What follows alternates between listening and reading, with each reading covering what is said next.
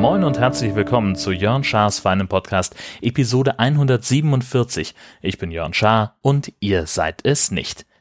Ich weiß überhaupt gar nicht, wie ich das alles strukturieren soll, weil es einfach sehr viele starke Geschichten gibt und äh, ich tendiere in letzter Zeit immer dazu, so die, die Hauptstory des Tages nach hinten zu packen um einfach so eine gewisse Art von, äh, ich würde fast sagen, Dramaturgie in den Podcast zu kriegen. Und ähm, ist, also, äh, ja, es ist einfach ganz, ganz viel los gewesen diese Woche. Und äh, ich glaube, ich mache es tatsächlich einfach. Äh, nee, ich mache es nicht chronologisch. Ich erzähle einfach, ich gucke einfach mal so auf meine Liste und, und nehme mir immer die Teile raus, die, ähm, die ich äh, gerade passend finde. Also ist eine Sache, die ich, äh, die, so wieder eigentlich viel zu ähm, ungewöhnlich ist für, für äh, im Podcast erzählen, aber pff, äh, möchte ich trotzdem machen, weil es einfach so absurd ist. Ich habe ich hab, ähm, ja schon mal von einem Traum erzählt, den ich hatte und äh, diesmal war es wirklich äh, sehr, ja, absurd. Man kann es gar nicht anders sagen. Ähm, und zwar habe ich geträumt, ich sei der, äh, ich hätte einen, einen neuen Job ähm, als Intendant der Philharmonie in dem Dorf, in dem ich groß geworden bin. Als ich das meiner Frau erzählt habe, hat sie voll den Lachflash bekommen, weil das Dorf ist halt, also da leben halt 2000 Leute. Natürlich gibt es da keine Philharmonie. Aber äh, in meinem Traum gab es einen und ich war der Chef.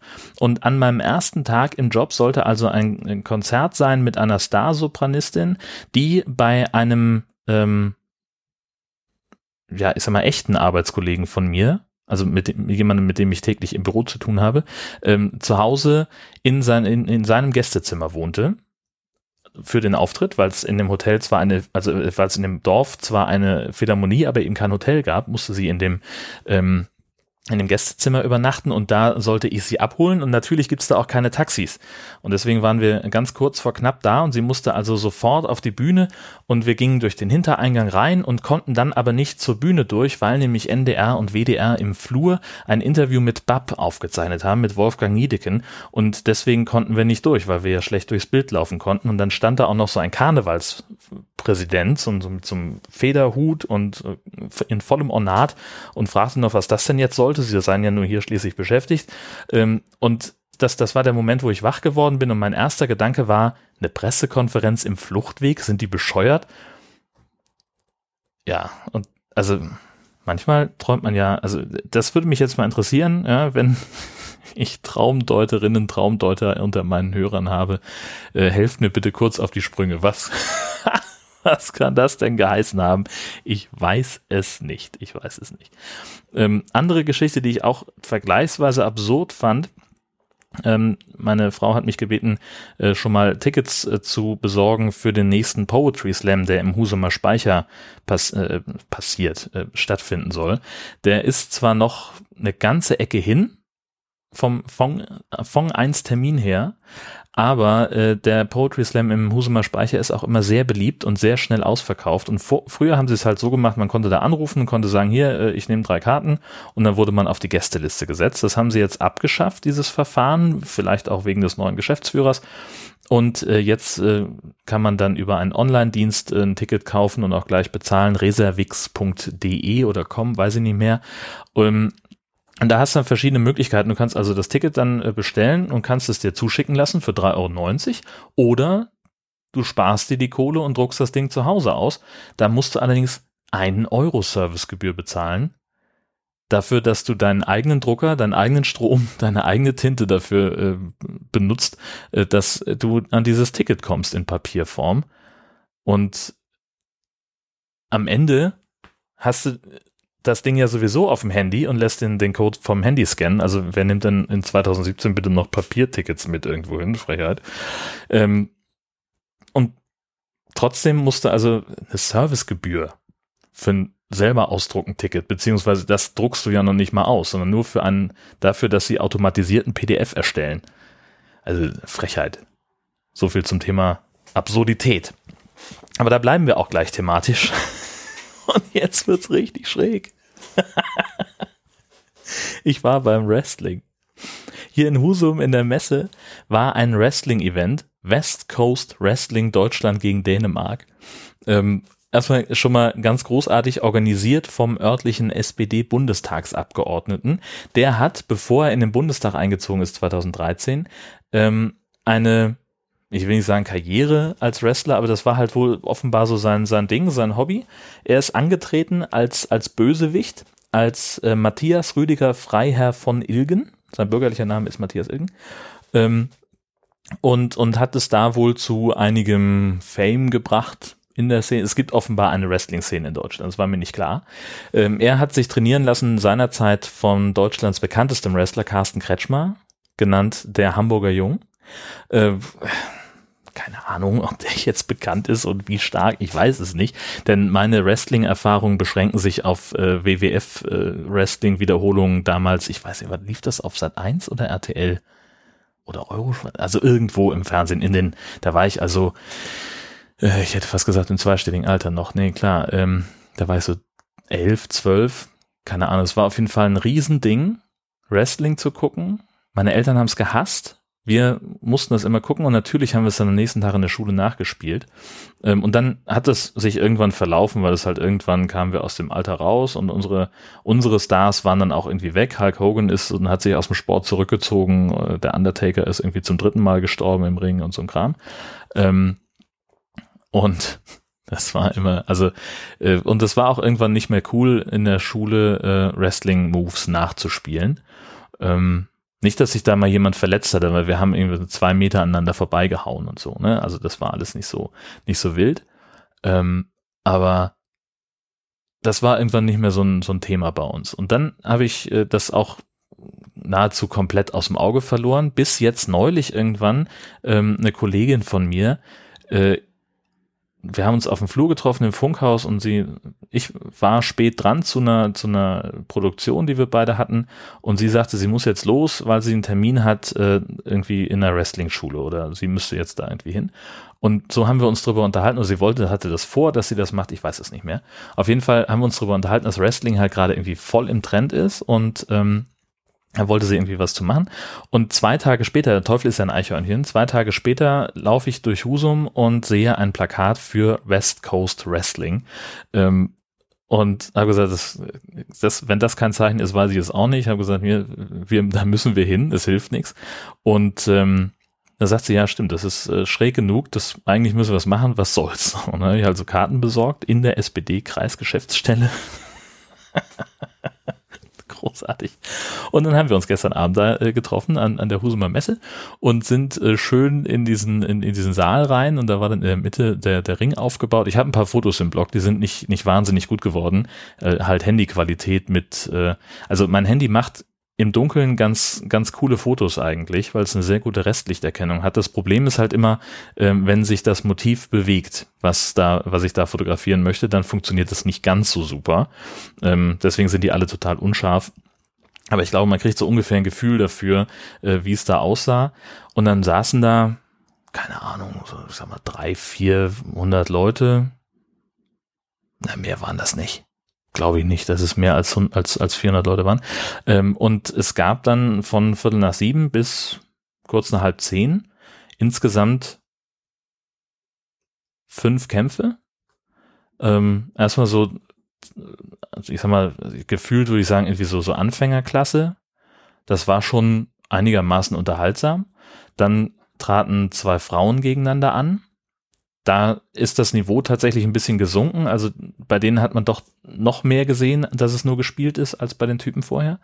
Die zwei Kerle, die danach kamen, äh, die waren doch, die, die waren schon deutlich besser davor. Die haben also auch äh, ganz, viel coolere Moves einfach gemacht. Die sind irgendwie vom dritten Seil gesprungen und haben sich da also, wer weiß, wie rumgewirbelt und auf die Matte geknallt. Das war schon ganz cool. Dann gab's einen Tag-Team-Kampf, also zwei gegen zwei da, da hat es wieder ein bisschen abgefallen, da kam irgendwie nicht so richtig in Fahrt von der, von der Choreografie her irgendwie. Das war nicht so, war nicht so unser. Und dann kam natürlich der Hauptkampf, auf den wir alle hingefiebert hatten, nämlich Carsten Kretschmer, der seit zwei Jahren nicht mehr im Ring gestanden hat und äh, sein Gegner ist Chaos. Eigentlich wollte Carsten Kretschmann nämlich auch gar nicht mehr antreten, weil er persönliche Schicksalsschläge hatte, hat es erzählt, ne? in so einem Video-Interview. Ähm, aber was Chaos in den letzten Jahren so abgezogen hat, das geht überhaupt nicht. Und deswegen muss ihm jetzt mal jemand Einhalt gebieten. Und der Einzige, der das kann, ist er. Chaos ist der Anführer aller dänischen Wrestler und Carsten Kretschmer der bekannteste Deutsche. Also ist völlig klar, wie es gehen muss. Carsten Kretschmer nach eigenen Angaben in der äh, besten Form seit zehn Jahren und er musste dann also in den Ring steigen und äh, Chaos hat äh, darauf bestanden, dass es ein Leiterkampf wird. Ein Leiterkampf funktioniert so, dass halt diese beiden Wrestler in dem Ring und draußen stehen zwei, zwei Stehleitern von Obi, wo sie wirklich beim Reintragen noch schnell das Preisschild abgerissen haben, damit das nicht so offensichtlich wird. Und dann müssen sie mit so einer Leiter an, an einer Leiter hochkrabbeln und äh, den Meisterschaftsgürtel, der an einem Haken von der Decke baumelt, den müssen sie runterreißen und wer den, wer das schafft, wer den dann als letzter in der Hand hat sozusagen, der hat gewonnen. Und ähm, naja, also es war erstmal so von der von der Atmosphäre. Ich also sowohl meine Kollegin als auch ich, wir waren sehr, sehr fasziniert von dieser, von, von dieser Show, die, die uns da geboten wurde und auch von dem, was so um uns rum passierte. Also ich, mir ging es so, ich, ich kam überhaupt gar nicht von dieser Meta-Ebene runter. So, also ich war halt Zuschauer der Zuschauer sozusagen, ähm, weil wir, ähm, also wir haben dann so gesessen und gesagt, so, und wie verhalten wir uns denn während der, während der Show? Und ich gesagt, weißt du was, wenn die jetzt hier alle irgendwie abgehen und rumbrüllen, dann machen wir mit. Ähm, und haben uns da ein, äh, ein, ein Mordspäßchen draus gemacht. Ähm, und dann war es aber so, dass tatsächlich Leute ähm, richtig, richtig krass mitgegangen sind und irgendwie gejubelt haben und aufgesprungen haben. Also dann gut, natürlich, wenn die irgendwie, äh, wer weiß was für einen coolen Move machen und das einfach schick aussieht, klatscht man irgendwie anerkennen. So, so weit waren wir dann auch noch dabei. Aber dass sie dann halt so auch auf diese diese Show-Einlagen, dieses Beschimpfen eingegangen sind und so, das, das, das ging nicht. Also da sind wirklich Leute, die haben richtig mitgefiebert und waren total gespannt, wie dieser Kampf jetzt ausgeht. Und es war halt immer, bei, das hat sich durch alle Kämpfe gezogen über den Abend. Es war halt immer so, dass sie sich irgendwie, wer weiß, wie dann gehauen und geworfen und, und geschubst haben. Und irgendwann lag dann immer einer am Boden und der andere auf ihm drauf, hat ihn also in der Fachsprache gecovert. Und dann kommt der Shiri, der schmeißt sich auf den Boden und knallt so mit der Hand auf die Matte. Und wenn er dreimal draufhaut auf die Matte oder auf den, auf den Ringboden, dann äh, ist der Kampf beendet und der, der unten liegt, hat verloren. Und es war immer so, dass im allerletzten Moment, so bei zweieinhalb der eine sich nochmal so rausgewunden hat oder nochmal so hochgesprungen ist und die Beine hochgeworfen hat, dass eben die Schultern nicht mehr den Ringboden berührt haben und dann gilt er nicht mehr als gecovert, dann ist er raus und dann gab es immer die Diskussion auch mit dem Schiedsrichter, dass der, der andere dann sagte so, nein, das waren drei, denn ich habe hier gewonnen, du musst mir den Sieg zusprechen, das geht doch nicht. Und dann äh, wurde das Publikum noch beschimpft und dann, also es war eigentlich immer so der, der Ablauf, äh, zwei hauen sich, äh, liegen dann so nach fünf bis sechs Moves aufeinander, dann sind sie total kaputt, wenn das, wenn, wenn der Schiri sozusagen abgepfiffen hat, dann lagen sie erst nebeneinander, um sich, weil sie so außer Atem waren, was so krass anstrengend war und, und sie total kampfunfähig sind. Und dann äh, wurde also nochmal gezählt, weil sie dann ähm, nur zehn Sekunden nicht kämpfen dürfen. Ähm, dann haben sie wieder angefangen und dann flog einer aus dem Ring und dann durfte der aber nach, musste der nach zehn Sekunden wieder rein und das war also, es lief immer so nach dem Schema F ab, ähm, bis eben zu dem, zu dem letzten Ding das, äh, der, der letzte Kampf, der hatte richtig eine, ähm, eine, eine, eine eine viel, viel coolere Dramaturgie und die haben sich dann auch wirklich ja mit den Leitern äh, behagt. Also die Leiter ist auch als Waffe zugelassen und natürlich die Leiter stand aus dem Ring, das heißt, sie mussten sich erstmal aus dem Ring hauen. Dann äh, haben sie sich äh, zwischen Ring und Publikum immer noch durch die Gegend geschubst. Da mussten also die Leute dann wurden von den Securities dann gebeten wegzugehen. Ähm, dann sch schmiss der eine den anderen in die Stuhl rein, wenn da genug Platz war. Dann sind sie mitsamt, die Stühle waren das ja so Messegestühl, ne? Die sind dann, waren untereinander verbunden. Dann sind sie mitsamt der Stuhlreihe umgekippt. Dann lagen 20 Stühle auf der Seite. Ähm, und dann mussten sie erstmal da wieder rausäumeln. und dann hatten sie irgendwann die Leiter haben sich dann selber erst, in, hat der eine den anderen mit der Leiter niedergeschlagen, hat die Leiter in den Ring und dann ging es natürlich, und dann kamen ja die Probleme. Ne? Der eine war völlig fertig, lag draußen, der andere ja eigentlich auch, weil er gerade so doll gekämpft hatte. Dann hat er also die Leiter, erstmal kriegte der die nicht hoch, dann kriegt er sie nicht auseinander. Das war halt einfach eine scheiß Klappleiter, ne? Da musste einfach ziehen, stellt sie hin, bis fertig. Und dann hat er sich in einer in einer Geschwindigkeit diese Leiter hochgearbeitet. Weißt du, da habe ich so gesessen, ich habe gedacht, bist du bescheuert, verarscht du mich gerade so doll die springen gefühlt aus dem Stand auf das dritte Seil. Und das ist bei denen, das sind so 1,80 Typen so in Brusthöhe. Ne, das, da, die halten sich irgendwie mit beiden Händen an dem Ding fest und springen die hoch und stehen oben, wie so eine Spinne. Und dann braucht der 30 Sekunden, bis der auf der dritten Leitersprosse ist, weil er so fertig ist natürlich. In der Zeit passiert natürlich das Unfassbare. Der andere hat sich gerade aufgerappelt, ist wieder in den Ring gekrabbelt, hat sich nochmal geschüttelt, weil er auch so fertig ist, schmeißt die Leiter um, tritt den runter und, und, und, und, und. Und am Ende des Ganzen ähm, ich kann es ja, ich kann es ja spoilern, es gibt ja keine weitere Vorstellung davon. Ähm, am Ende des Ganzen stellt sich raus, haben sie beide gleichzeitig den Ring, äh, den, den, den ähm, Gürtel aus dieser Verankerung gezogen, sind beide mit der Leiter umgefallen. Der Gürtel lag auf dem Boden, keiner hat ihn mehr berührt, unentschieden. Bam. Und in dem Fall, sagen die Schiedsrichter, behält der heraus, äh, der, der, der äh, Titelverteidiger den Titel und den Gürtel. Und dann hat natürlich der andere, der Kretschmer, gesagt, ja, komm doch her, komm doch her und wir, wir, wir kämpfen das jetzt richtig aus, ohne Regeln, da wollen wir doch mal sehen, dein, dein Leiterquatsch, dann mache ich nicht mehr mit. Ich fordere dich und das war, da bin ich wirklich, da bin ich vor Lachen vom Stuhl gefallen, hat er ihn zu einem Piratenkampf gefordert. Und ich denk so, what? Piratenkampf? Alter!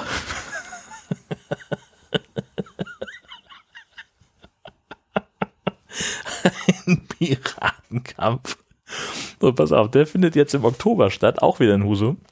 Und das läuft dann so, dann sind die ähm, mit einem Seil oder einer Kette äh, aneinander gebunden an den Handgelenken, haben, kommen also nicht so richtig weit voneinander weg und in jeder, äh, in, in zwei Ecken des Rings, zwei gegenüberliegenden Ecken, hat jeder dann eine Fahne. Und diese Fahne, die muss der Gegner klauen und wenn er das schafft, hat er gewonnen. Und meine Kollegin und ich haben schon gesagt, also wir fahren dahin. Wir sind dann nächstes Mal wieder dabei im Oktober. Ähm, ich habe gesagt, dann müssen wir natürlich auch Piratenmützen aufhaben, ist klar. Ohne geht es nicht, ist völlig logisch. Äh, beim Piratenkampf, da brauchen wir Mützen.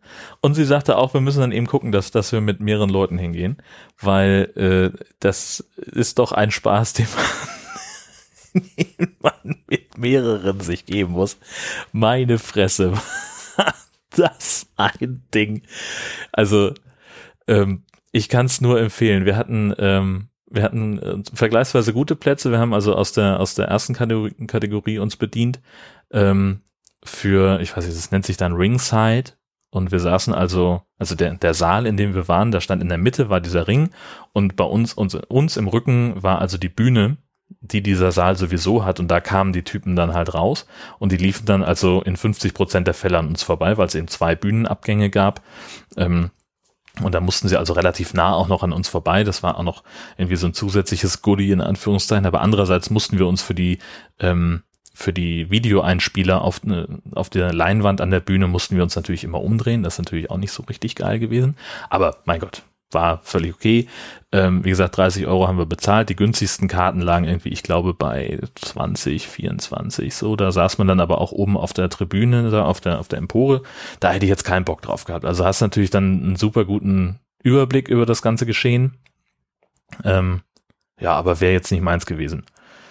Andererseits war ich auch froh, dass wir nicht noch ein bisschen weiter links gesessen haben. Ein Bekannter von mir saß mit seinen Kumpels äh, bei uns in der gleichen Reihe, aber halt mehr in der Mitte als am Rand.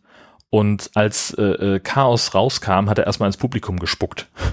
Ich habe gedacht, wie eklig ist denn das? Da sitzt du da, bist völlig, völlig entspannt und kommt da dieser Muskelkerl und spuckt erstmal ins Publikum.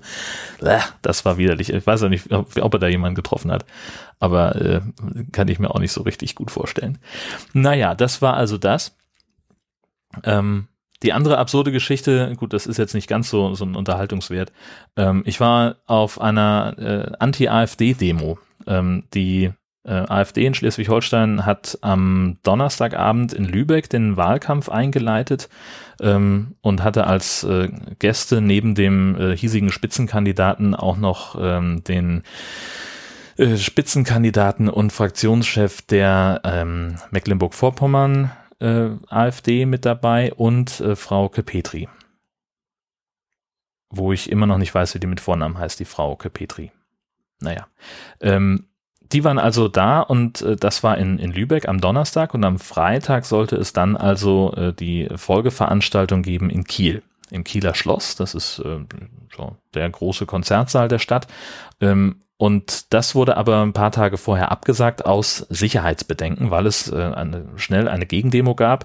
Ähm, die Kieler Antifa und auch die, die Antifa aus Neumünster, die sind immer sehr schnell dabei, dann auch sehr martialisch zu werden. Die wollen dann immer auch gleich verhindern. Ähm, und die AfD äh, hat äh, aber dem äh, dem Schloss gegenüber gesagt, naja, also wir haben zwei Ordner an den Eingängen und jeweils einen an jeder Bühnenseite, das reicht. Den Rest macht die Polizei. Und da hat das Kieler Schloss gesagt, nee, Freunde, das ist uns zu unsicher, da könnt ihr euch nicht drauf verlassen, dass das funktioniert. Deswegen geben wir euch den Saal nun doch nicht. Ob das jetzt die Sicherheitsbedenken so, das ist halt der einzige Grund, warum man so eine Veranstaltung einer nicht verbotenen Partei äh, absagen darf. Und vielleicht ist das vorgeschoben. Ich weiß es nicht. Das ist halt der offizielle Grund. Und dann sind sie nach Aukrug umgezogen. Das ist ein kleines Örtchen in der Nähe von Neumünster. 4000, weniger als 4000 Leute leben da. Und da hat sich natürlich dann auch schnell eine Gegendemo. Ähm, es war also klar, dass, dass das nicht, ähm, nicht einfach so passieren würde. Und da bin ich hingefahren, Freitagabend. Ähm, war dann doch weiter, als ich dachte. Eine gute Stunde war ich unterwegs und bin dann nach Aukrug reingefahren. Ich war auch ein bisschen zu spät, habe ich im Nachhinein festgestellt. Ähm, die wollten mit ihrer Veranstaltung um 19 Uhr beginnen.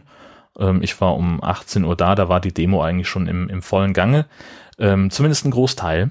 Ähm, ich bin in den Ort reingefahren und in der, so ungefähr in der Mitte gefühlt äh, von Aukrug ist ein Supermarkt und kurz davor sah ich also eine ziemlich große Gruppe, so 60, 70 Leute äh, mit Bannern und, und Plakaten, äh, die sich da sozusagen zum Abmarsch bereit machten. Ich gedacht, Mensch, da schließt du dich an. Und das waren auch tatsächlich äh, so die, die coolsten. Die hatten nämlich noch Musik dabei. Akkordeon, Trommeln, Gitarren, so äh, E-Gitarre, E-Bass auf dem Bollerwagen mit, mit eigenem Verstärker und so. Und die haben eigene Lieder geschrieben und haben die gesungen. Und das eine war zwischen Nord- und Ostsee kein Platz für AfD. Ähm, und irgendwie so, so in, in in Kiel mag man euch nicht, in Aukrug seid ihr tabu, jetzt macht endlich einen Schuh. Also äh, alles irgendwie so, so bekannte Songs irgendwie umgetextet, dass es auf die AfD passt. Und dann sind wir äh, um na, Viertel nach sechs war es, glaube ich, äh, sind wir dann so mit 60, 70 Leuten ähm, unter Polizeischutz natürlich, weil es ja über die Hauptstraße gehen sollte, ähm, dann da zum Veranstaltungsort marschiert. Da waren, ähm, das, der, der Ort ist halt so eine Kneipe in der, in der auch ungefähr in, also an so einer Kreuzung halt. Ähm, und da waren dann tatsächlich zwei Demonstrationen, weil nämlich äh, die Straße, die direkt vor dem ähm, Haupteingang vorbeiführte, auf etwa 70 Metern abgesperrt war, damit die AfD-Menschen da längs gehen konnten, unbehelligt. Und äh, rechts und links vom Eingang war dann irgendwann halt so ein Zaun und da standen dann eben wir Demonstranten. Ähm, auf der Seite, wo ich dann zu äh, rausgekommen bin, würde ich sagen so schätzungsweise 200 und offenbar auch nochmal ungefähr die gleiche Anzahl auf der anderen Seite, ähm, weil die Polizei insgesamt davon sprach, dass es circa 400 Leute waren, die da demonstriert haben. Und ja, das war insgesamt ein, ein lauter und, und bunter und aber friedlicher Protest. Es waren einige Antifa-Leute da, das war tatsächlich ein bisschen niedlich, ähm, weil, also die liefen halt die ganze Zeit vermummt rum und viele von denen, ich glaube so bis auf ein oder zwei, waren halt echt so Teenies. So, und da hast du halt direkt gesehen, denen geht es nicht um den politischen Protest, sondern die wollen halt einfach dahin äh, und wollen mal gucken, ob es knallt und vielleicht kann man sich da prügeln. Und das, das Beste waren eigentlich zwei Mädchen, äh, junge Frauen, ähm, die sind an dem Abend dreimal an mir vorbeigekommen. Also dieser, dieser Teil von, von Demo, der hat sich so auf ungefähr 150 Meter gestreckt, die Straße noch ein bisschen hoch an dem Restaurant vorbei, hin zu einem weiteren Supermarktparkplatz und da haben wohl die AfD-Leute geparkt und wurden dann von der Polizei ähm, zum, äh, zu dem Zaun geleitet, damit sie dann eben ähm, in den, ins, ins Lokal reingehen konnten. Und eigentlich sollten die an den Demonstranten vorbei, einmal um die Ecke rechts und dann in den Haupteingang rein. Aber die meisten haben eigentlich den Hintereingang genommen. Alles nicht ohne Pfeifkonzert und ohne Buhrufe. Ähm, und diese Mädchen, weiß nicht, ob es wirklich Mädchen waren. Ich sage ich sag jetzt Mädchen zu denen, weil die wirklich noch sehr jung waren und auch sehr klein, also rein körperlich. Ähm, die liefen die ganze Zeit von dem, von dem Punkt, wo man sozusagen den Haupteingang sehen konnte, bis zu dem Punkt, wo die ähm, äh, äh, wo, wo dies, das Ende sozusagen unserer Demo war, so kurz vor dem Parkplatz, und skandierten da irgendwelche Parolen. Wie war denn das? Gegen Macker und Sexisten? Fight the Power, Fight the System oder irgend sowas? Und solche, solche Dinger brüllten die aus vollem Hals, machten dabei sehr große Schritte, waren sehr ausladende Gesten und haben da also sehr martialisch offenbar versucht, Stimmung zu machen. Ich weiß es gar nicht, was das nun am Ende sollte. Ähm, die wurden eher belächelt. Also das war jetzt, also auch die anderen äh, Leute, die so aus dieser Fraktion kamen, ähm, das waren halt Randerscheinungen, da war ich sehr froh ähm, denn es war vorher angekündigt worden, dass es eben äh, große Proteste geben sollte und eben auch gewalttätige Proteste geben sollte. Es war auch die Rede davon, irgendwie mit Gülle zu spritzen oder so ein Tüdelüt. Und deswegen gab es dann natürlich auch ein entsprechend großes Polizeiaufgebot. Und das war dann wieder ganz witzig, ähm, wir standen halt ähm, sozusagen auf, dem, auf so einer Art Parkplatz, so ein Pendlerparkplatz war das, glaube ich. Ich kenne mich nicht so gut aus in Aukrug, aber sowas in der Art, ein befestigter Platz neben der Straße. Was wird das sonst sein? Ähm, und direkt im Rücken hatten wir einen Bahnübergang, also und den Bahnhof. Mm, und auf der Straße war die Polizei, getrennt von uns durch einen, durch so einen Demo-Zaun und die hatten natürlich irgendwie das volle Demo-Ornat an, ne? so diese schwarzen Anzüge und, und äh, diese ausgepolsterten Jacken, wo du halt schon sofort siehst, da sind so die Stichschutzwesten auch drunter und so Schlagstöcke dabei, das volle Programm. Und ähm, standen da und sahen in erster Linie martialisch aus und dann irgendwann fingen die alle an, ähm, die, die Helme aufzusetzen und ihre Visiere runterzuklappen und haben schon gedacht, so, Nanu, und so, warum soll das denn jetzt? Und in dem Moment artikulierte hinter mir auch jemand die Frage so, hä, warum setzen die jetzt die Helme auf? Geht's hier gleich los oder was? Und dann sagt einer, nee, ach, die wissen mehr als wir, das regnet gleich. Also so viel Gelächter und sofort war die Stimmung total gelöst. Ähm, es ist auch nichts passiert. Also es gab wohl, wenn ich den Pressebericht richtig in Erinnerung habe, ähm, irgendwie äh, ein oder zwei kleinere Rangeleien äh, zwischen AfD und, und, und Antifa und eine Person wurde, glaube ich, verhaftet. Ähm, ja, also was, was mir aufgefallen ist, ähm, die Demonstration, wie gesagt, das war laut und bunt und, und friedlich und gut gelaunt. Ähm, die hatten sehr, sehr kreative ähm, Plakate zum Teil dabei, irgendwie AfD wählen ist so 1933 oder äh, es darf nur einen Petri geben und dann eben das Konterfei von Wolfgang Petri dazu. Ähm, das, also es war insgesamt war es einfach sehr, sehr angenehm, auch so von der Stimmung her. Ähm, und wenn dann halt AfD-Leute äh, an uns vorbeikamen, dann gab es natürlich Buchrufe und Pfeifkonzert und so weiter. Ähm, einige sind da einfach nur stur gerade ausschauend dran vorbeigelaufen.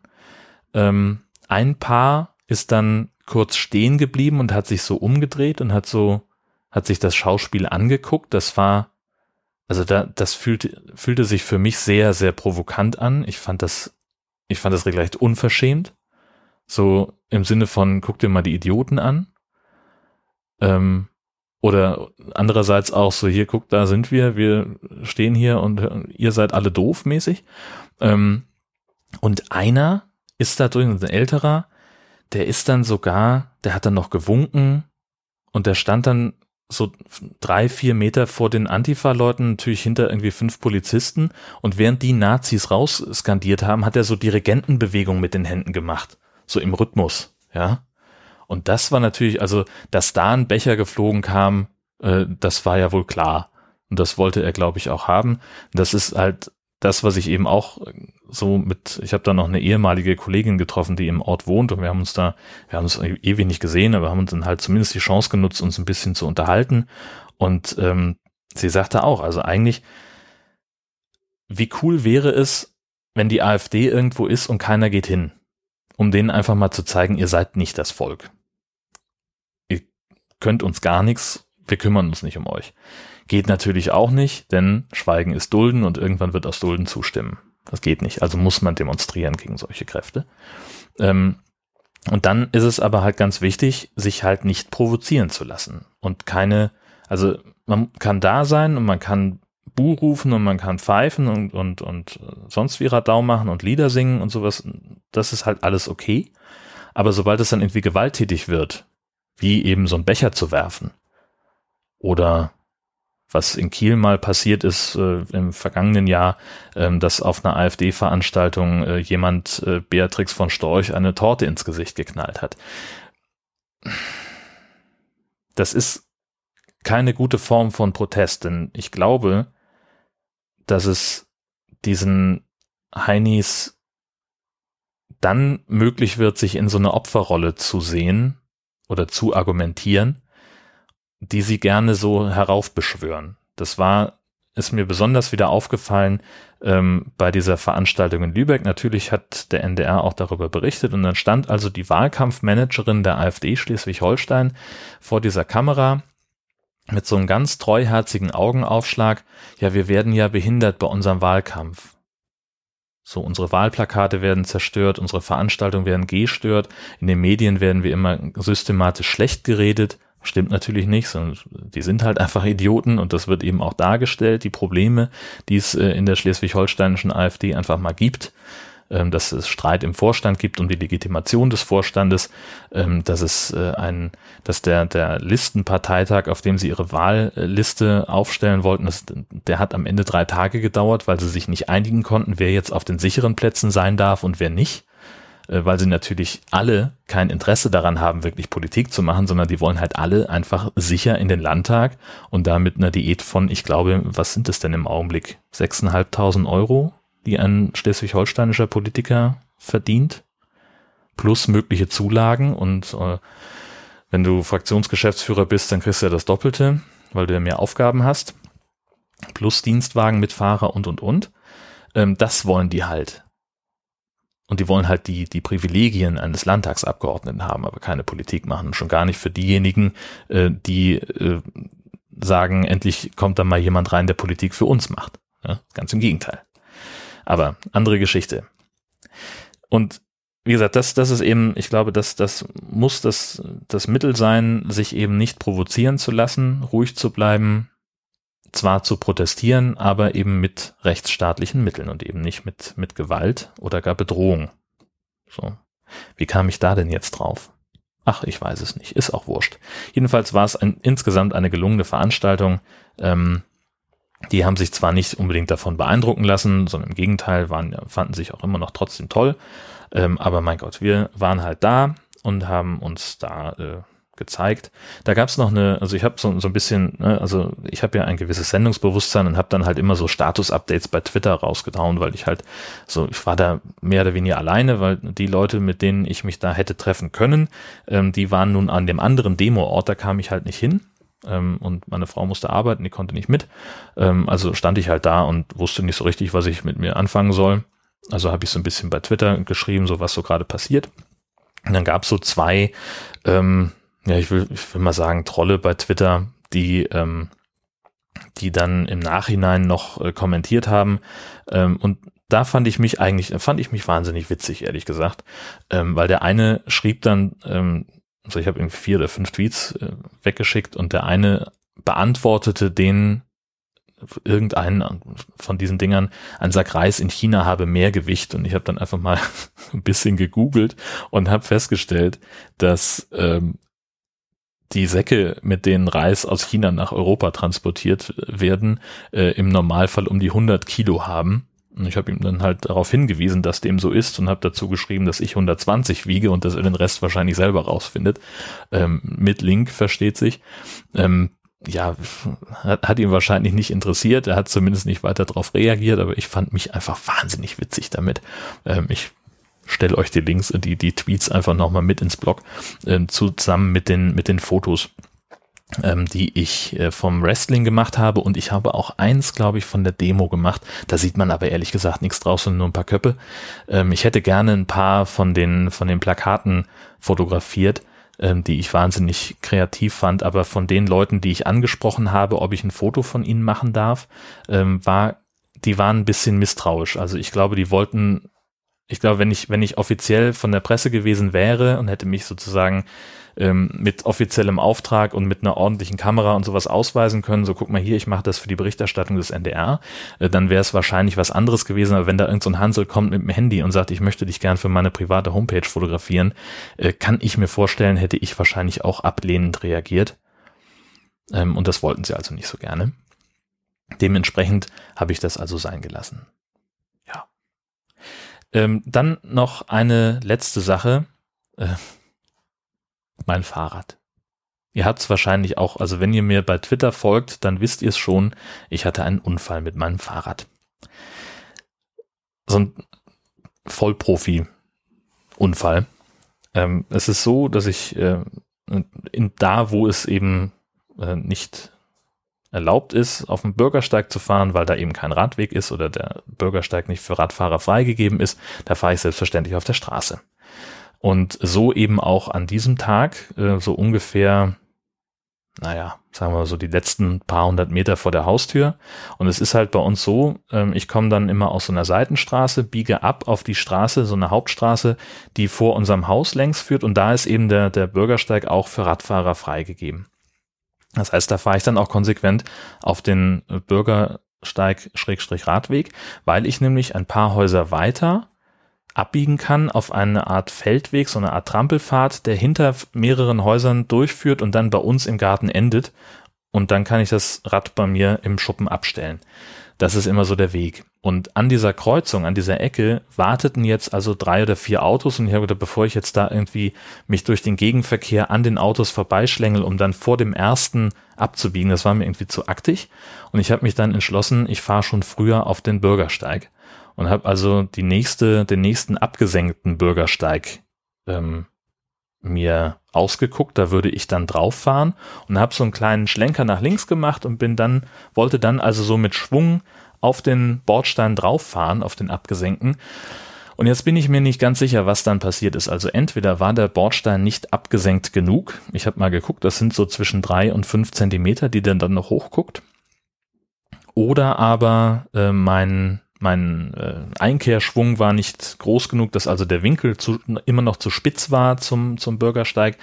Irgend sowas, vielleicht die Kombination aus beidem, ich weiß es nicht. Jedenfalls äh, lag ich dann unversehens auf dem Bürgersteig und schlitterte noch so, na, gefühlt würde ich sagen, einen Meter weiter und bin dann auch erstmal liegen geblieben, weil es mir hat echt eine ganze Menge wehgetan. Ähm, habe auch einen Schuh verloren, bei der ganzen Geschichte, ich weiß gar nicht wie. Ähm, und habe also erstmal so ein bisschen, was heißt ein bisschen, ich habe erstmal geflucht wie ein Kesselflicker, was ja auch wissenschaftlich erwiesen ist, denn das hilft. Ähm, und dann hielt auch gleich das Auto, was hinter mir fuhr, die haben sofort angehalten, sind ausgestiegen, gefragt, ob alles okay ist. Und ich habe gesagt, so, nee, ich glaube, gebrochen ist nix. Und ich, ja, dann kommst du denn hoch und so? Und so, ja, wird schon gehen. Dann haben sie wirklich noch gewartet, bis ich, bis ich mich aufgerichtet hatte ähm, und haben noch zweimal gefragt, ob sie irgendjemandem Bescheid sagen sollen. Ich sage, nee, komm, ich habe hier wirklich 20 Meter äh, um die Ecke ist die Haustür und ich gehe jetzt hier beim Nachbarn schnell durch den Garten, dann bin ich wirklich schon zu Hause. Und das äh, fand ich wahnsinnig nett. Die sind dann auch weitergefahren. Und dann habe ich also mein, mein Fahrrad erstmal ähm, durch den Nachbarsgarten in Schuppen geschoben und ähm, bin erstmal rein hat mich erstmal fluchend habe ich erstmal die, die Hose ausgezogen, um mal zu gucken, was passiert ist. Also ich hatte mir an der linken Hand, äh, da ist jetzt nicht mehr so viel von zu sehen, die war ein bisschen aufgeschürft an manchen Stellen. Da hat sich dann später rausgestellt, habe ich mir auch äh, den Daumen verstaucht. Ähm, das linke, das rechte Knie ist aufgeschürft, ziemlich doll sogar. Ähm, und am genau, rechtes Knie und linker Knöchel ist, ist äh, ziemlich übersät mit blauen Flecken. Aber wie gesagt, es ist nichts Ernsthaftes passiert. Ähm, es gab dann noch so, so eine Reihe von Tweets, äh, wo äh, ich immer wieder dokumentiert habe, dass meine Frau spekuliert, ob ich nicht vielleicht auf den Kopf gefallen bin, ähm, weil ich wohl angeblich wohl ziemlich verpeilt war an dem Abend. Aber ich bin mir sehr sicher, dass ich nicht auf den Kopf gefallen bin. Es gibt auch keine Symptome für eine Gehirnerschütterung. Es ist alles okay. Ähm, und dann war ich am nächsten Tag erstmal beim Arzt, der hat die Wunde also dann mal, mal richtig sauber gemacht und, und nochmal genau nachgeguckt und äh, sicherheitshalber eine Tetanusimpfung gegeben. Ähm, das war dann auch in Ordnung und, und da bin ich dann auch konsequent den Tag zu Hause geblieben. Und äh, gestern am Samstag habe ich dann mein Fahrrad in die Werkstatt gefahren. Also ich habe es nicht gefahren, denn A tut mir immer noch alles so ein bisschen weh, also laufen geht. Ähm, aber Fahrradfahren muss ich jetzt im Augenblick erstmal noch nicht. Also ich habe es fest vor, das wieder zu tun, denn es gibt ja nichts, nichts, äh, nichts Falscheres, ähm, als nach so einem Sturz äh, aufs Fahrradfahren zu verzichten. Das macht mir auch wirklich Spaß, ähm, weil mein Fahrrad auch wirklich toll ist und ich das gerne fahre. Ähm, aber es ist halt auch nicht mehr verkehrssicher, das war auf den ersten Blick klar. Ähm, der Lenker ist vorne aus dieser Halterung raus, irgendwie, das ist der, der ist wie so, wie in so einer Klammer fest, die Lenkstange. Ähm, und äh, der wackelte also hin und her, der war auch komplett verdreht und das ist vorne an der, an der, an der Vorderradbremse, ähm, da ist äh, das, das Licht ist abgebrochen, das hängt jetzt nur noch am Draht und ähm, der, der Zug, ähm, dieser Baudenzug, der die, die Bremsbacken anzieht oder löst, ähm, der ist wohl auch gerissen, also das ist nicht mehr so in Ordnung ich glaube auch der ganze, der ganze Vorderteil, das sagte er schon, also die, dieses, dieser, diese Lenkstange und sowas, das hat wohl auch noch irgendwie was abgekriegt. Das muss auch neu und der Gepäckträger muss auch neu gemacht werden. Der ist auch ähm, so weit abgeschabt, dass es eben nicht mehr nur optisch ist. Ähm, und dann würde der halt an der Stelle schnell rosten. Da habe ich gesagt, komm, guck an, was kaputt gegangen ist, reparier das und ruf an, wenn es wieder in Ordnung ist. Denn ähm, das hat ja auch was mit Lernen durch Schmerz zu tun. Äh, wenn man schon Schiede macht auf dem Fahrrad, äh, dann muss es eben auch richtig wehtun, denn nur davon äh, lernt man möglicherweise dann doch äh, vernünftig zu fahren, sagen wir es mal so. Dann habe ich noch äh, ein paar tolle Kommentare bekommen. Ähm, zum einen, das war der erste von, von Christian, ein Audiokommentar. Der hat ja jetzt seit kurzem, ähm, lagert er seine Kommentare so ganz clever aus in einen eigenes Blog, senfdazu.wordpress.com. Da kann man die immer runterladen. Und er hat jetzt etwas gemacht. Er hat äh, quasi äh, die Audiokommentare zu drei Podcasts äh, in einen zusammengefasst. Ich spiele jetzt an der Stelle nur den Teil, der sich ähm, auf, auf äh, meinen Podcast bezieht.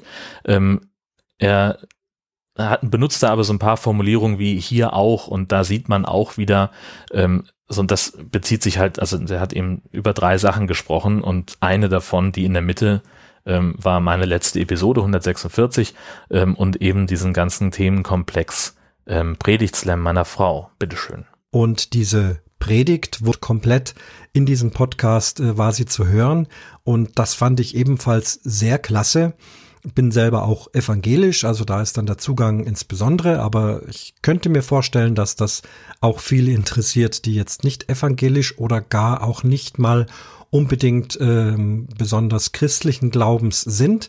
Ich kann das empfehlen, wie sie es gemacht hat. Ähm, ich konnte gar nicht glauben, dass das dann nur vier Minuten waren. Es war voller interessanter Inhalt, also nicht voll gepfropft, aber ähm, wirklich, wirklich toll und sehr, sehr schön, dass das so zu hören war und darüber zu berichten äh, berichtet wurde. Also auch hier, das fand ich ganz prima und es war ja auch nach Rückmeldung gebeten, was ich jetzt auch hiermit wiederum tue. Und zu einem ähnlichen, also was heißt ähnlichen, zu der Hauptteil des nächsten Audiokommentars von Dotti, der dreht sich auch darum, aber die hat erstmal noch ein ganz anderes Anliegen.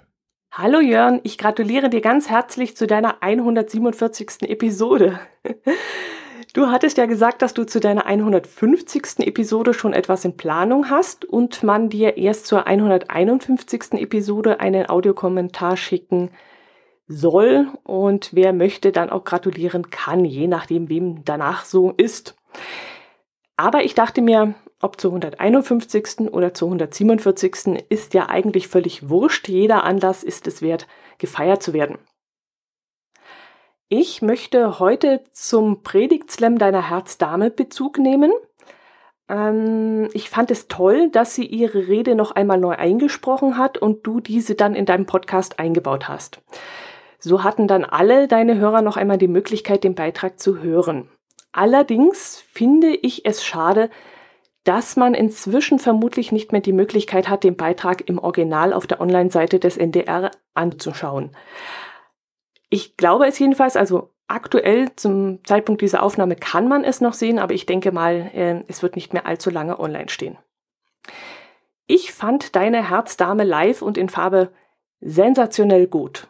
Wie sie da stand, sichtlich ein wenig aufgeregt, ja, aber so voller Kraft und Entschlossenheit, entschlossen, das jetzt perfekt durchzuziehen, das war echt fantastisch. Vielleicht gibt es ja irgendwie die Möglichkeit, diesen Beitrag in ein Archiv zu stellen oder bei dir auf der Seite als Zweitverwertung. Also ich weiß nicht, ob sowas geht. Vielleicht kannst du da mal mit deinem Chef drüber sprechen. Ich finde nämlich, dass alle deine Hörer noch einmal die Möglichkeit haben sollten, das noch einmal ähm, in Ton und Bild zu sehen und genießen zu können. Ja, das Thema selbst, die Predigt zu Maria und Martha, finde ich allerdings ziemlich diskussionswürdig. Kann man so oder so sehen? Ähm, was ist eine Welt, in der alle gleich sind? Ähm, ja, hm, ich weiß es nicht. Aber Politik und Religion, das sind zwei Dinge, über die man wirklich vortrefflichst diskutieren kann. Und da hat wohl jeder so seine Meinung. Aber ich fand es wirklich, wie gesagt, sensationell gut, was sie da geleistet hat. Ansonsten bleibt mir nur zu sagen, mach es gut, weiterhin viel Spaß bei deinem Personal Podcast. Ich freue mich auf die 150. Folge und noch viele, viele, viele, viele weitere Podcast-Episoden von dir. Und meine herzlichsten Grüße gehen natürlich auch an deine Herzdame. Macht es gut. Servus. Schriftliche Kommentare gab es auch, äh, nämlich zum einen von, von Daniel vom Brombeerfalter, der ist ja auch ein, ein äh, großer Fahrradfan äh, und fährt sehr viel äh, Fahrrad und hat ja auch einen eigenen Radreise-Podcast. Und er schreibt, die Fahrradstation klingt ja so, als herrschten dort für Radler paradiesische Zustände. Sowas Feines habe ich in freier Wildbahn noch nicht bewusst gesehen. Es wäre schön, wenn das Husumer Modell Schule machte. Das finde ich auch, denn also es ist da wirklich toll. Ich habe es ja in der letzten Episode erzählt, sehr ausführlich, dass ich da eben mein, mein Rad äh, für günstig bewacht und sehr gut verwahrt abstellen kann. Die können da kleinere Reparaturen durchführen und mit einer eigenen Werkstatt eben auch größere. Ähm, und das eben für einen sehr coolen Preis. Und dann haben sie halt auch geografisch eine, eine perfekte Lage, halt direkt am, am Bahnhof äh, und haben da auch, äh, ich glaube, an die 100 Fahrräder, die sie ständig im Verleih haben. Ähm, also das ist echt clever und es würde mich echt wahnsinnig freuen, wenn da äh, wenn, wenn's, wenn das zumindest bestehen bleibt, dieses Angebot, ähm, denn das ist äh, sehr, sehr cool. Einen längeren Kommentar habe ich bekommen von PMJ. Ähm, der, äh, da fange ich mal hinten an. Ähm, er hatte, äh, er schreibt, dass ich in meiner vorigen Folge über störende Werbung in Podcasts gesprochen habe. Ähm, das war glaube ich die 145, ähm, er hatte davon keine Vorstellung, bis er mal einen amerikanischen Podcast selber gehört hat. Und er sagt, in dem einen Satz sprechen sie über ihr Thema, auf einmal entspinnt sich ein Dialog über Essen aus einer gelieferten Box, den er erst nach einigen Sekunden als Werbeeinblendung erkannt hat, weil der Podcaster einfach normal weitergesprochen hat. Und ohne viel Federlesens waren sie wieder beim eigentlichen Thema. Das fand er ziemlich komisch, soll aber wohl gängige Policy in den Staaten sein. Und äh, da habe ich auch schon im Blog drauf geantwortet, ja, das ist offenbar so. Ähm, in Deutschland ist es halt so, wenn du Werbung machst, dann muss sie ordentlich gekennzeichnet sein. wenn du das nicht kennzeichnest, entweder durchs Layout, in der, also wenn Zeitung, ne, Anzeigengestaltung ist eigentlich immer sehr eindeutig. Ähm, ganz häufig muss da auch das Wort Anzeige noch mit dazu. Ähm, gerade wenn das Layout der Anzeige dem normalen redaktionellen Teil sehr ähnlich ist. Ähm, oder du musst es halt bei audiovisuellen Medien, Radio, Fernsehen, Podcast, musst es halt irgendwie anders kenntlich machen. Zum Beispiel durch eine dauernde Einblendung Werbung oder eben durch so einen Werbetrenner. Und ähm, diese Werbetrenner hört man zum Beispiel in deutschen Podcasts äh, bei 4000 Hertz. Die machen das sehr konsequent und sehr richtig. Das finde ich richtig gut. Ähm, unabhängig davon, dass ich es nicht cool finde, ähm, diese, diese Art von Werbung, dass der, der Host die, die im, im gleichen Tonfall spricht, ähm, wie er den Podcast auch moderiert. Ähm, aber wie die Werbung da vom eigentlichen Inhalt getrennt ist, das ist genau richtig und so soll es sein. Ähm, und das müssen die Amis offenbar nicht machen. Also beziehungsweise das ist noch so, so, ein Nachsatz dazu, wenn ich das nicht tue in Deutschland, wenn ich diese Trennung von redaktionellem und werblichem Inhalt nicht kenntlich mache, kann mich ein Konkurrent abmahnen und das kostet richtig Geld. Und das wollen natürlich gerade Medienhäuser nicht und äh, Privatleute, die einfach nur einen Hobby-Spaß-Podcast machen, wollen es erst recht nicht. Kann ich mir vorstellen. In den USA scheint es so zu sein, äh, dass diese, dieses, äh, dieser Werbetrenner nicht notwendig ist, keine Ahnung, ob das nicht kontrolliert wird bei den Podcasts, kann ich mir aber nicht vorstellen, wenn das so eine große Industrie inzwischen dort ist. Ähm, oder ob sie halt einfach andere Richtlinien haben und sagen, na, der, der Nutzer, der Hörer, der Zuschauer wird es schon merken, wenn da geworben wird. Ähm, aber es ist eben auch ganz bewusst offenbar so äh, gemacht und produziert, dass man das eben nicht merken soll.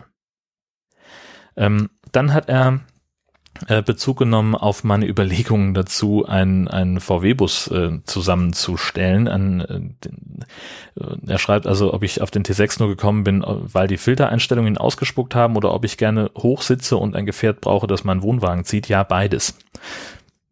Ähm, ich möchte perspektivisch gerne ein neues Auto haben oder ein anderes Auto haben, kein Neuwagen, das ist zu teuer und ist auch nicht so meine Philosophie davon. Es gibt ja einfach genug Autos. Äh, man muss ja nicht immer Neues kaufen. Und ähm, ja, das soll in erster Linie eben den Wohnwagen ziehen können und soll dann eben gerne noch ein paar, paar Gimmicks haben wie Tempomat etc. Ähm, meine Eltern fahren aber auch ein, ein, selber ein Wohnmobil, ein T3 ähm, und das habe ich immer sehr genossen, mit dem Ding durch die Gegend zu fahren, auch weil man eben da so hoch sitzt und so eine schöne Übersicht hat und so. Das könnte ich mir auch grundsätzlich könnte ich mir das schon vorstellen, auch mit so einem mit so einem Bulli durch die Gegend zu fahren. Aber so richtig alltagstauglich ist der, glaube ich, auch nicht.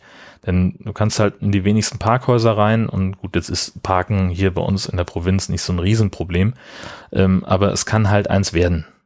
So, gerade wenn du eben auf dem, vom Campingplatz in eine Stadt fährst, äh, dann ist es halt schwierig. Ne? Also unsere, unsere Tour nach Amsterdam vor zwei Jahren ja inzwischen, ähm, da haben wir auch ganz schön mit den Ohren geschlackert, als wir das Auto abstellen wollten. Ähm, und ja, das ist halt mit, mit so einem Bulli nicht unbedingt einfacher. Und dann schreibt er auch noch, äh, nimmt er auch noch Bezug auf den Predigtslam und schreibt herzlichen Glückwunsch an äh, meine Frau. Die Predigt hat ihm inhaltlich gut gefallen. Hier und da, sagt er, war ihm die Performance ein bisschen zu langsam und darüber hinaus hat sie sich aber schön slammig angehört. Er hofft auf ein Follow-up. Ja, da gibt's, da ist er nicht alleine.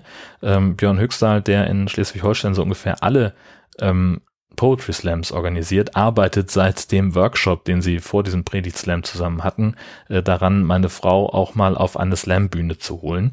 Ähm, und ja, sie will da vor dem Husumer Poetry Slam sich nochmal mit ihm zusammensetzen und das Ganze nochmal genau besprechen und dann vielleicht mal an einem kleineren Slam äh, teilnehmen, vielleicht in Heide oder so, wo eben nicht so viele Leute sind und wo sie nicht so viele Leute kennen auch.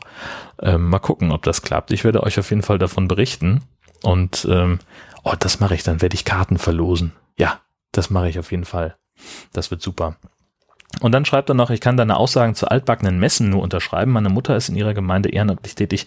Dort versuchen sie gerade junge Menschen zu erreichen, damit sich die Kirche wieder füllt. Sie stehen aber vor dem Problem, dass ihre Ideen junge Menschen nicht ansprechen oder erreichen. Da fehlt jemand Junges, der oder die den Begriff Zielgruppen schon einmal gehört hat und weiß, wie man und wo man solche Leute erreicht. Ja, das ist tatsächlich so eine Sache. Ähm, das ein, ein Problem, das, das ja viele Kirchengemeinden haben, egal welcher Konfession, ähm, dass sie halt ähm, so ja, ja, dass, dass sie halt neue Zielgruppen erschließen müssen. Man kann es ja wirklich auch einfach mal so marketingmäßig sagen. Und ich glaube, ähm, dass es aber ein, eine Schwierigkeit gibt bei der ganzen Geschichte, ähm, denn man möchte ja dabei auch sein Stammpublikum nicht verlieren. Und ich bleibe jetzt mal bewusst in diesem, in diesem Marketing-Sprech von, von Stammpublikum. Ähm, denn es ist, also, zum eine schöne Geschichte vielleicht in dem Zusammenhang. Ähm, in dem Dorf, in dem ich groß geworden bin, in Hirzenhain in Hessen, ähm, da gab es zu meiner Zeit einen, einen Pfarrer, der, also kurz nachdem ich konfirmiert worden bin, das ist jetzt also schon ungefähr, no, nee, Quatsch, Blödsinn, das ist noch nicht so lange. Wurscht, also jetzt, der ist jetzt irgendwann in Ruhestand gegangen. Nach, ich würde mal sagen, 30 Jahren in der Gemeinde.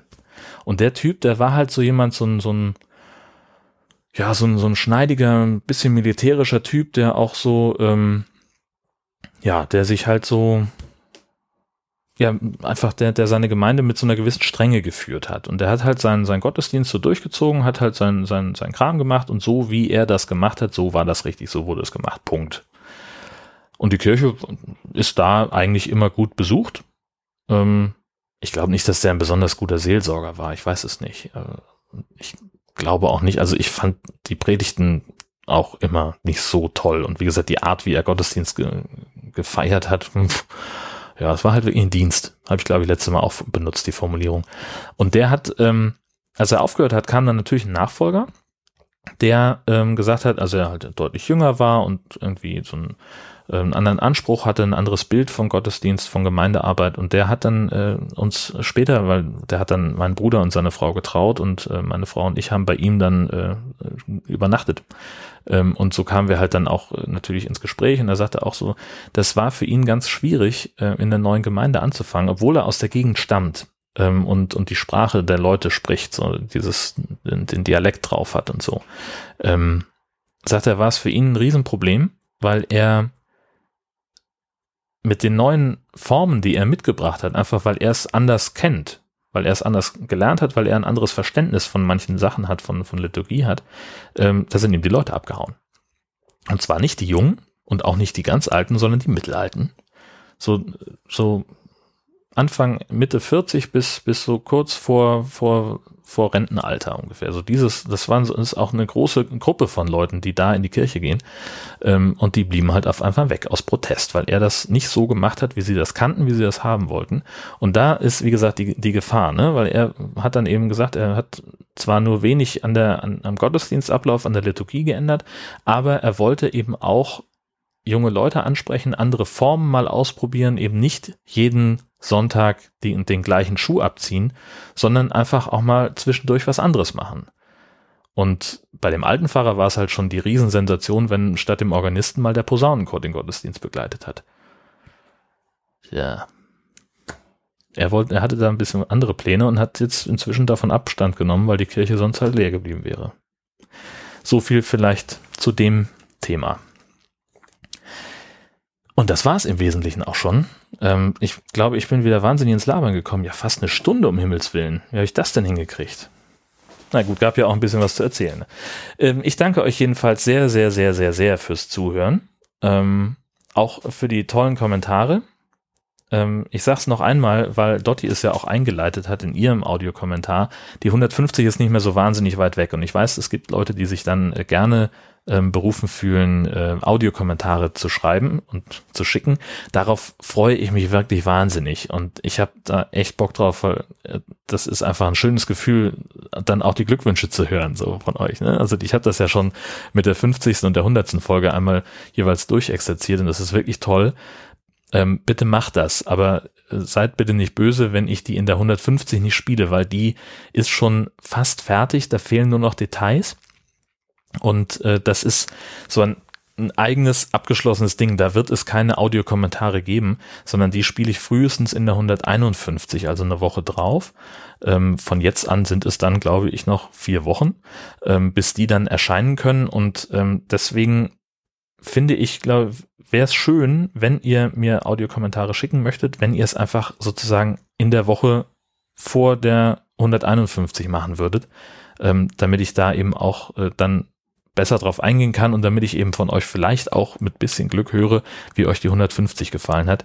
Ähm, ich glaube, das wird ganz cool werden. Ich habe jedenfalls tierisch Bock drauf ähm, und freue mich jetzt schon darauf, was ihr da sagen werdet. Bis dahin, schöne Woche. Herzlichen Dank, wie gesagt, fürs Zuhören und bis zum nächsten Mal. Tschüss.